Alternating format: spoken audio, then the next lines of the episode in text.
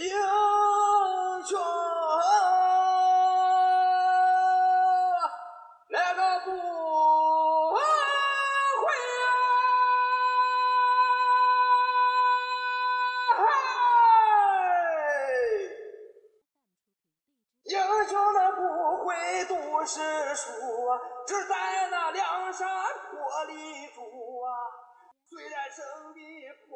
一壶浊酒论古今，笑谈历史风云。各位好，欢迎收听文昌书馆的节目，我是主播君南，说水浒道好汉。今儿个咱们继续讲述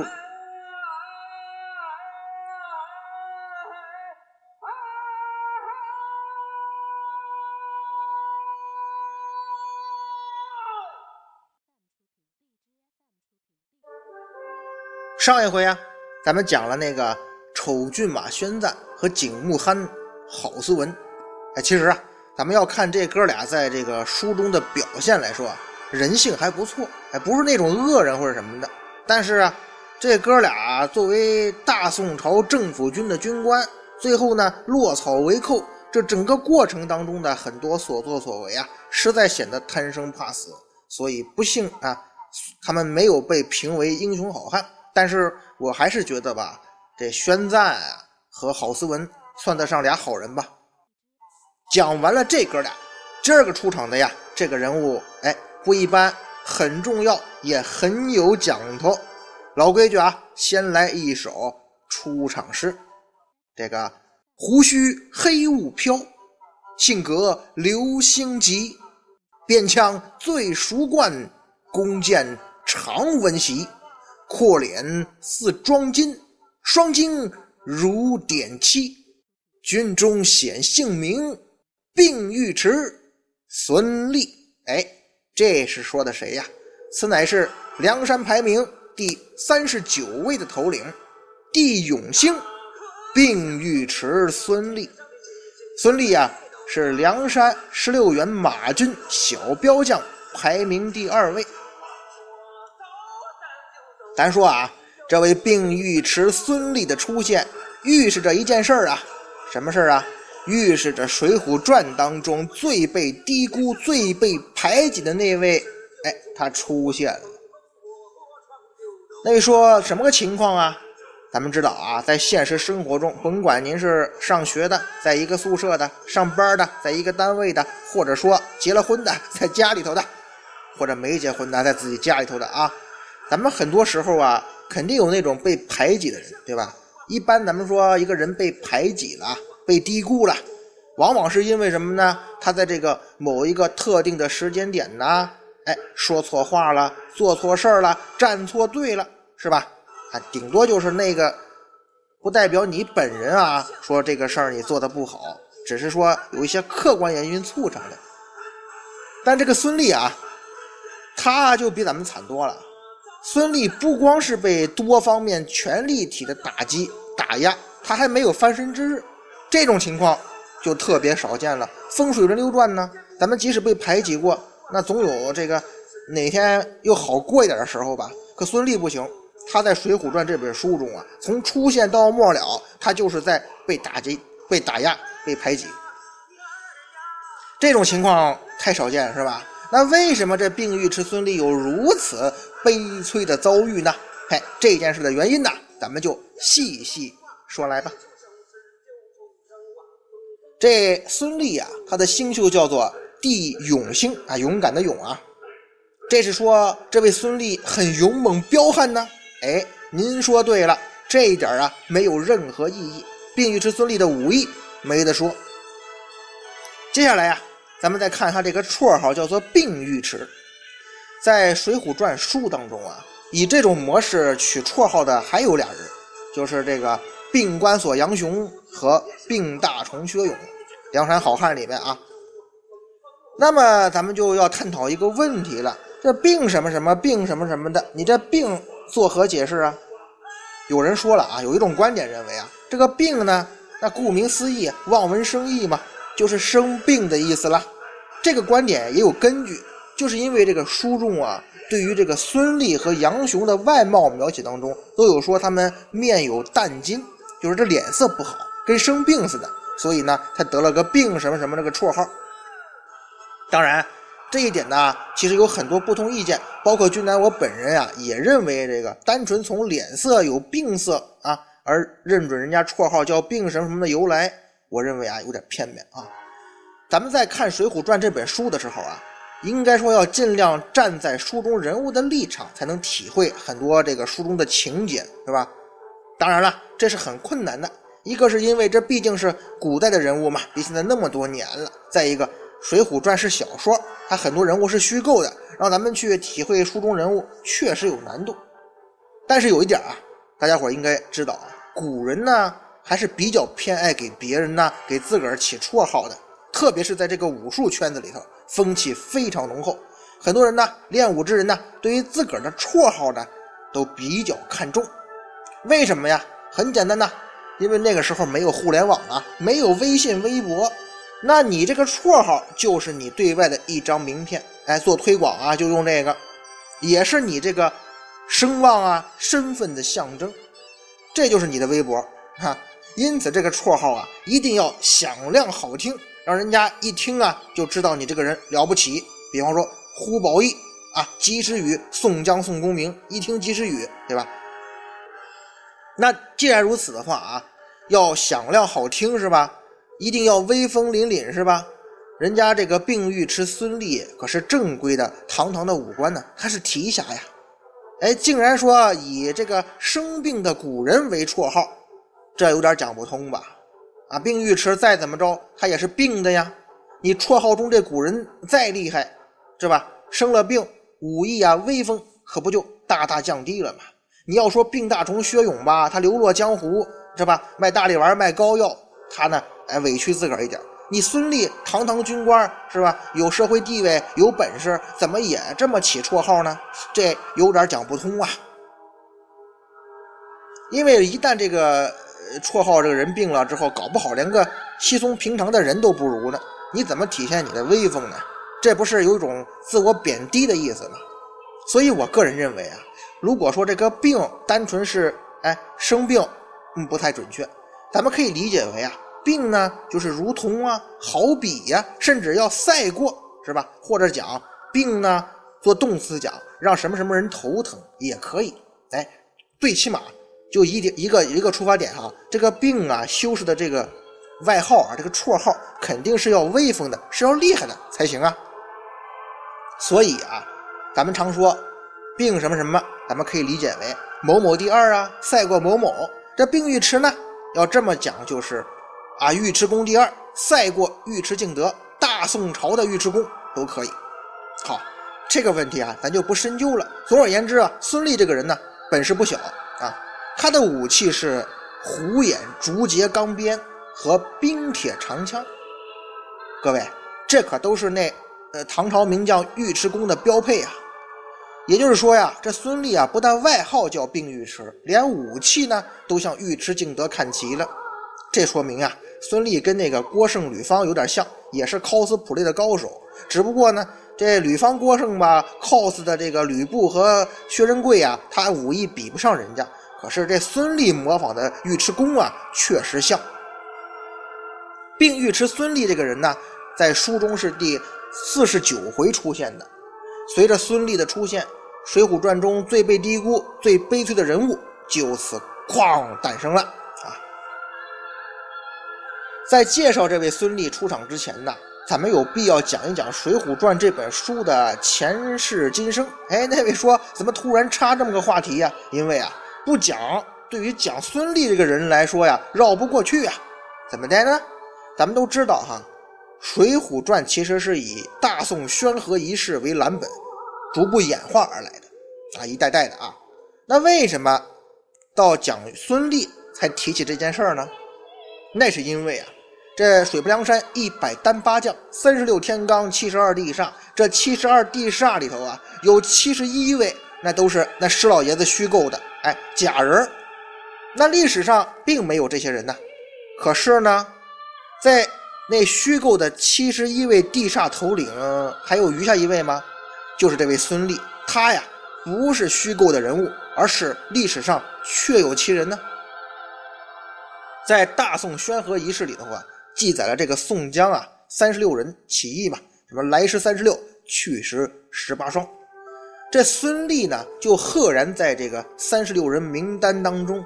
哎，既然历史上有名有姓，确有其人，还是那宋江三十六人之一，怎么着应该排在三十六天罡里头吧？那不应该出现在七十二地煞里呀？你不能跟那些虚构的人厮混是吧？这作者是怎么想的呀？那么，这位病尉迟孙立，你怎么就混到七十二地煞里头来呀？是吧？你又红又专呢，而且排名呢，他在地煞星里头也没排到第一呀，他排到第三呢。这到底是为了什么呢？哎，说起来呀，那可都是血泪呀。孙俪这个人呐，在《水浒传》中的经历，那就是一部血泪史。他在书中的每一步，人生每一步啊，都走得异常艰难，因为每走一步都会受到这个算计呀、迫害呀、挖坑。孙俪的一生就是和不断出现的那个挖的坑啊做斗争，但是呢，坑漫漫其挖远兮呀，孙俪最后也只是仰天长叹：何时能跳出这层出不穷的坑啊？孙俪这个人呢，咱们说他不一样在哪儿啊？他跟梁山泊另外一百零七人的遭遇都不同。怎么讲？好像啊，所有好事都绕着他走，别人吧。可能有好事有坏事，他呢遇到的全是坏事，所有坏事拼了命的往这孙俪身上挤。哎，孙俪说：“我怎么这么倒霉呀？”也难怪你这么倒霉呀，因为啊，对于梁山泊、对《水浒传》影响最大的两个人，哎，同时把目光死死盯住了你孙俪，你的一举一动都在监视之下。怎么讲啊？你要是表现积极了，你就是有野心，要结党营私。你要是表现消极了，那就是有权谋，哎，图谋不轨，难吧？太难了。你孙俪不管怎么做，你都不会让幕后那两个人满意。嘿，在这两个人的联合打击之下呀，孙俪呢，他竟然没疯啊！我都佩服他这内心的强大。大家伙儿啊，听君南讲《水浒传》这么久了，咱们这七十二地煞呢，都快讲完了。相信呢，我这个风格，大家伙儿也知道了。所以，我也冒昧的给一直在听我节目的小伙伴提一个猜谜吧。您能猜猜导致孙俪一直倒霉的这两个人都是谁吗？别急啊，慢慢想，我也慢慢讲。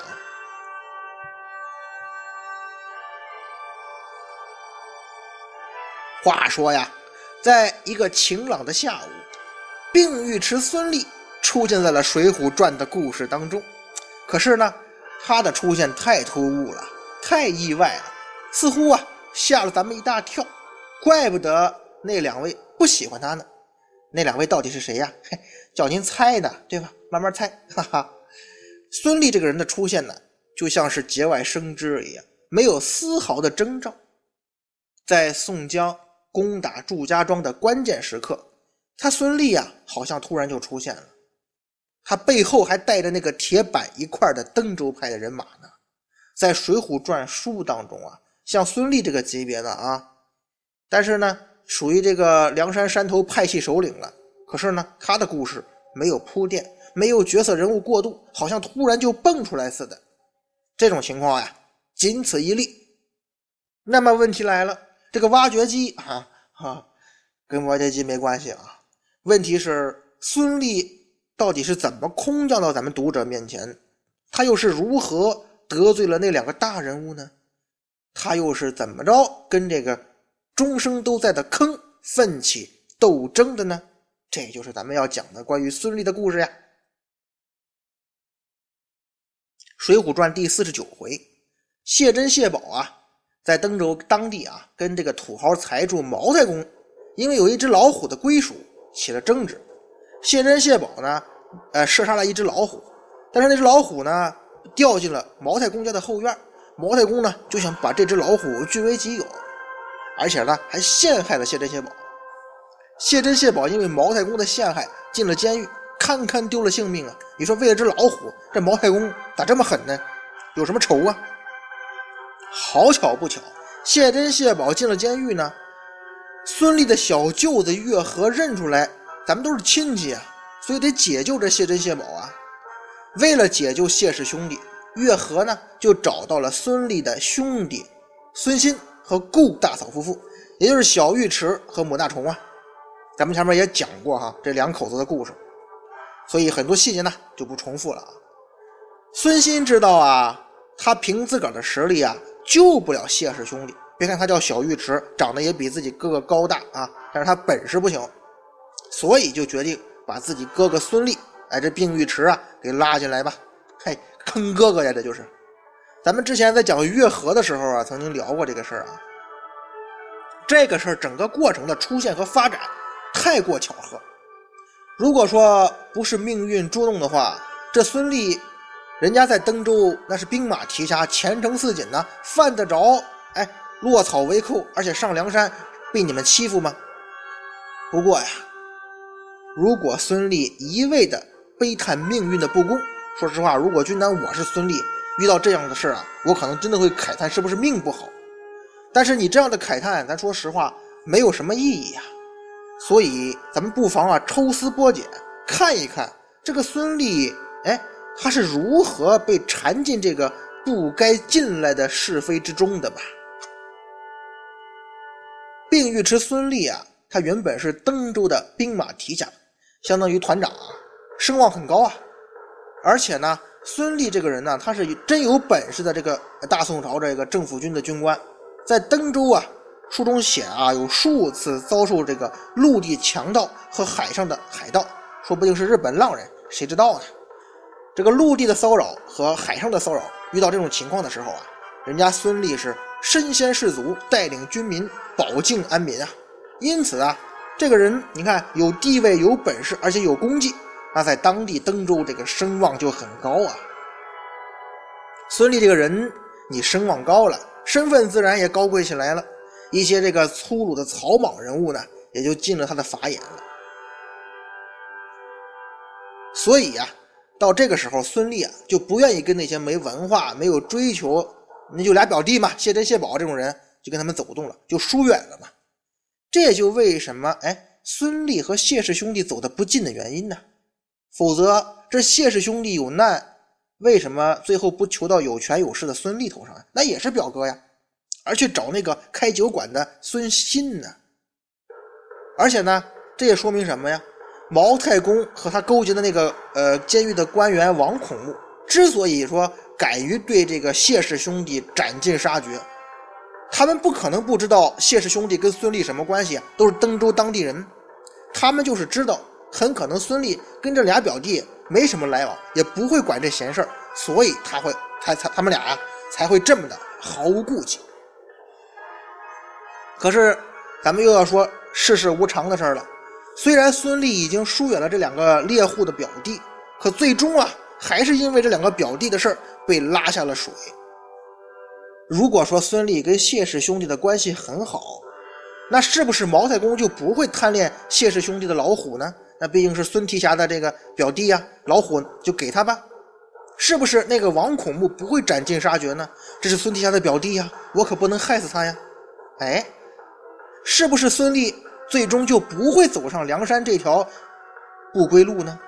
哎，要不说呀，孙俪啊，这个不幸的遭遇呢，好像就是因为对自己身边的兄弟不够好造成的呀。所以啊，大家伙有时候吧，还是善待自个儿身边的兄弟吧，不管他是否贫穷与潦倒，因为他即使帮不了你，他也别拖累你呀。咱们呢，书归正文。这一天呢，孙俪就收到了兄弟孙鑫的口信，什么呢？说这个弟媳妇顾大嫂啊生病了，而且病的还挺严重。您呢，赶紧带着媳妇儿岳大娘子，这个孙俪的老婆呀，就是岳和的姐姐，他们都是一家子亲戚，所以一同前去探望。这么说，孙俪对弟弟一家很关心呐，亲兄弟嘛，哪能不疼爱呢？对吧？那跟那表弟不一样啊！可是，当孙俪夫妇风尘仆仆的到了孙鑫家，见到那个弟媳妇顾大嫂之后，他发现这情形不对呀。这个弟媳妇顾大嫂没有生病啊，不但没有病，而且母大虫啊，很是强壮，气势汹汹，杀气腾腾啊。这顾大嫂直接就说了：“这个大伯呀啊，我呀其实就没病，不过呢我也得了病了。怎么讲？我得了是救兄弟命的病。”孙俪当时肯定愣了。他书中写哈，我不知因由啊，是哪两个兄弟啊？什么意思呀？救兄弟，救哪个兄弟啊？我不就孙兴一个兄弟吗？哦，你顾大嫂还有兄弟在登州吗？这呀，还真不是他孙俪在装傻卖愣，而是他恐怕真的不知道是哪两个兄弟要顾大嫂啊，哎去救。可见呐，孙俪跟这个谢氏兄弟啊，真的很疏远了。他们出了事儿，他也不知情。也由此可见呢，孙俪跟谢氏兄弟也几乎没什么来往，进而导致登州这个官场圈里边都没人知道他们之间的关系了。